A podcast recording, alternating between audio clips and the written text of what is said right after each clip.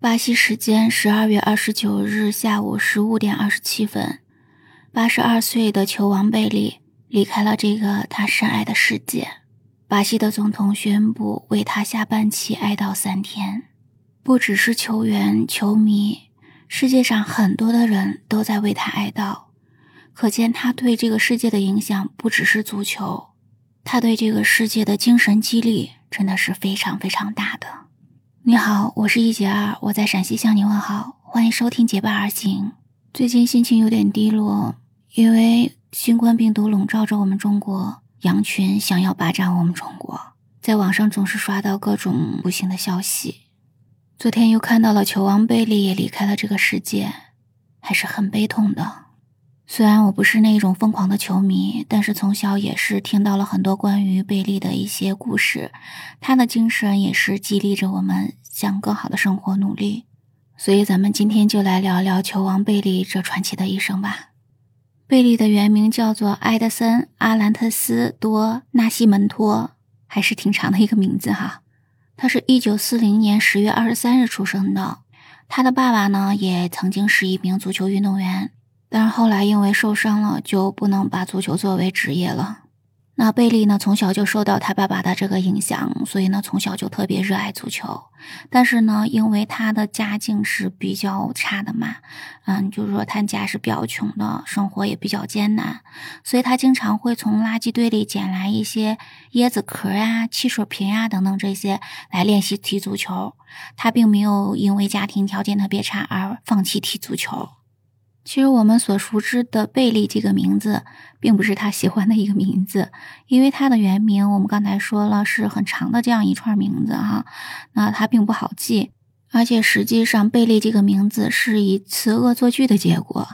因为贝利讲起自己名字这个来源的时候，他说呢，之前他的爸爸在那个包鲁竞技队，是他家乡的一个球队，在那里踢球的时候，因为他爸爸跟队里的一个门将叫比利的这个门将的关系是比较差的。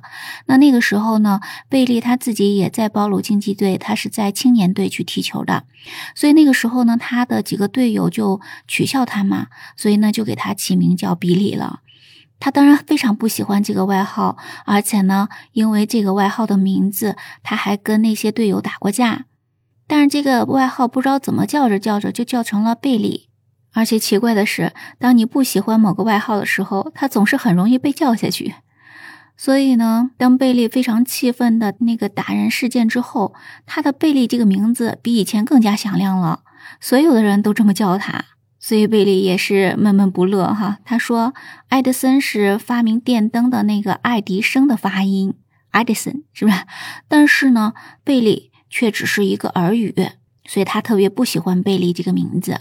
所以有一段时间，他对自己的名字也是耿耿于怀。他曾经非常希望大家叫他的本名叫爱德森，而不是叫贝利。但是他的爸爸却开导他说：当有人对你恶语相向，一定要保持内心的强大。”用事实证明他错了，所以呢，他就给贝利送了一个球衣，上面就印着贝利这个名字，鼓励他不要自卑，把嘲讽化为前进的力量。当然呢，贝利并没有辜负他爸爸的这个期望，他在球场上赢回了一个又一个的胜利。所以呢，为了激励自己，当然呢，后来其实也是呃已经想开了嘛，所以呢，就一直也是自称为贝利。所以呢，贝利这个名字就变成了世界亿万人仰慕的符号了。你有没有听说过马拉卡纳惨案？这个是在一九五零年的时候，巴西作为东道主举办了世界杯，但是呢，在决赛的时候，他却一比二输给了乌拉圭。这场比赛让巴西很多的球迷就陷入到非常巨大的悲痛当中。所以呢，当时有很多的球迷没有办法承受这种结果，有很多的球迷自杀，还有一些猝死的这种情况。所以呢，这就是足球史上非常著名的马拉卡纳惨案。那个时候，贝利正好是十岁。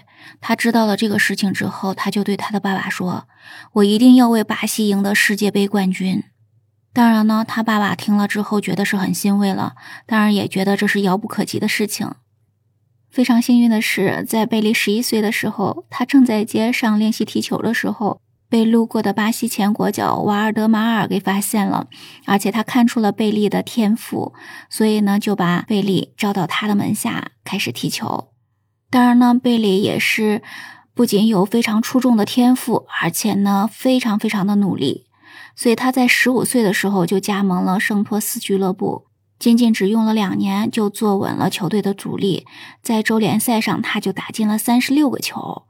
所以呢，从那个时候开始就入选了巴西国家队。从他的这个经历里面，你是不是能够感受到“越努力越幸运”这句话呢？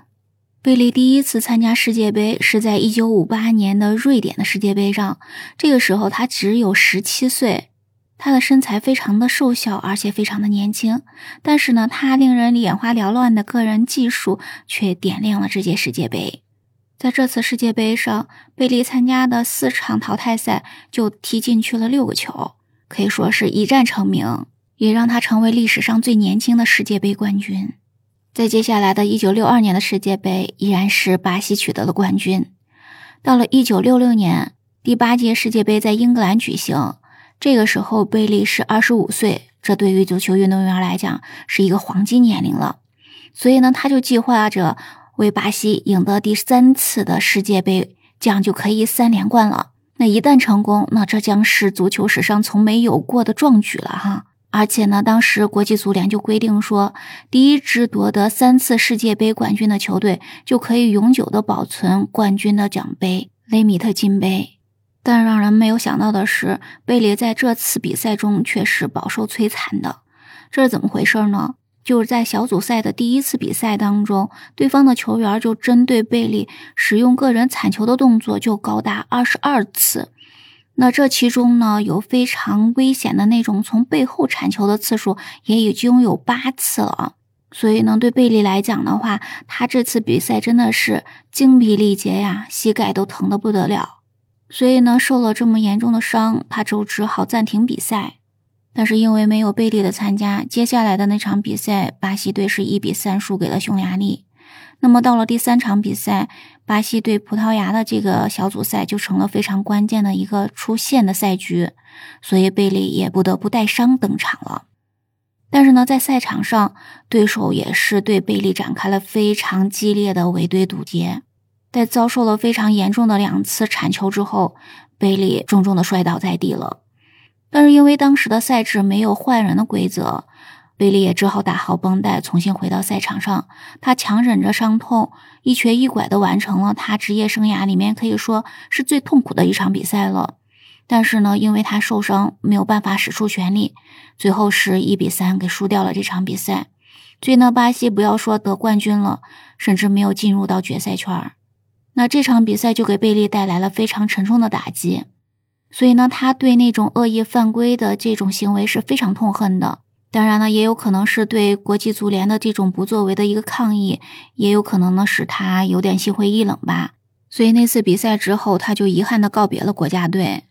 但是呢，贝利也没有白白的受伤，正是因为他的这项决定，所以呢，也为足球带来了非常大的一个新的变革。因为呢，国际足联应该是看到了他的这种伤心吧，所以呢，也就看到了赛场上很多的球员被恶意侵犯这种事情，于是呢，就有了一个什么政策呢？对，就是我们通常看到的红牌、黄牌这种情况，这个政策就出台了。然后后来呢，又有了换人的制度，所以呢，在这样的制度影响之下，国际的足球比赛是越来越现代化了。所以呢，可以说呢，贝利是凭他自己的一己之力。助推了足球运动从原始走向现代。那么，经过了一年多的休养，贝利的伤势也已经痊愈了，所以呢，他又选择了重新回到赛场。于是，到了一九七零年，他又带领巴西队夺得了第三次的世界杯冠军。那么，贝利在世界杯上一共出场了十四次，他踢进去了十二个球。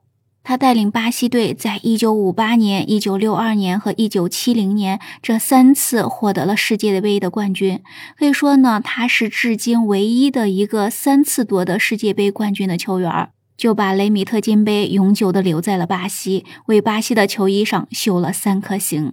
所以可以说，那个时候的贝利，他的人气能力都已经是巅峰的状态呀。所以当时也有很多的欧洲的俱乐部想要把贝利签到他们的门下，像尤文图斯的老板甚至开出了一百万美金的天价转会费。但是呢，贝利还是选择了留在了巴西。所以当时的巴西的总统就专门立法，把贝利称为是不可出口的国宝。所以可以说，贝利的巅峰时期全都奉献给了巴西。他的行为才真正的解释了什么叫做爱国。贝利不仅热爱足球，他也一样热爱和平。在一九六七年的时候，尼日利亚爆发了非常大规模的内战，战火纷飞。当时呢，就造成了非常严重的经济损失和人员伤亡。那个时候的贝利非常出名了，当时很多的国家都想请贝利去进行表演赛，但是呢，贝利却选择了去尼日利亚踢一场表演赛。但是他的条件是什么呢？是希望双方能够停火四十八小时。所以，为了看贝利比赛，双方真的是达成了一个临时停火的协议。所以呢，从这里就可以看出，贝利他真的是非常热爱和平，跟他热爱足球是一样的。而且呢，在他的职业生涯结束之后，也一直是在从事着各种的慈善事业。一九九二年的时候，贝利被联合国任命为生态与环境大使。在二零一二年的时候，贝利参加了反饥饿峰会。在二零一六年，贝利都已经七十六岁了，但这一年他把自己打入职业生涯的第一千个球的那个足球，还有呢三届世界杯冠军的奖牌进行了拍卖，把这个拍卖的款项一部分是捐给了儿童福利院，另一部分是捐给了巴西桑托斯的一个慈善的机构。到了二零一八年，他还成立了基金会，去帮助全球各地的贫困儿童。所以当时巴西驻美国大使皮尼埃罗说：“贝利踢球二十二年，他比世界上任何一位大使都更能够促进国家之间的友谊和和平。”所以在贝利逝世之后，不仅是很多的足球明星第一时间发文去来缅怀他，还有像拜登、马克龙等等这些政坛的重要人物也都发文去悼念他。今年新晋的球王梅西在社交平台上发布了他和贝利在某次颁奖典礼上的合影，然后配上了文字“安息吧，贝利”，这样子来表达他对贝利的悼念。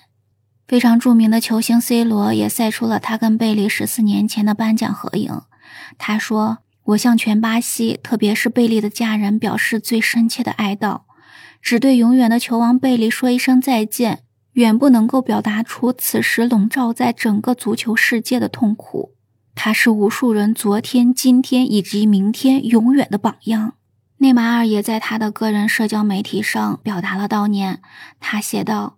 在贝利之前，十只是一个数字，足球只是一项运动。贝利改变了一切，他让足球成为了艺术，变成了一种娱乐方式。他为穷人、黑人发声，最重要的是让世界看到了巴西。所以，球王贝利被世界人民喜欢，不仅仅是因为他的球技出众，更因为他传递出一种精神。人必须内心强大，展现越挫越勇、奋发向上的精神力量，才能披荆斩棘，获得世人的尊重。他的传说也将会永远激励无数人奋勇前行。你喜欢球王贝利吗？让我们一起为他哀悼，向他致敬。今天就分享到这里吧，我们下期节目再见，拜拜。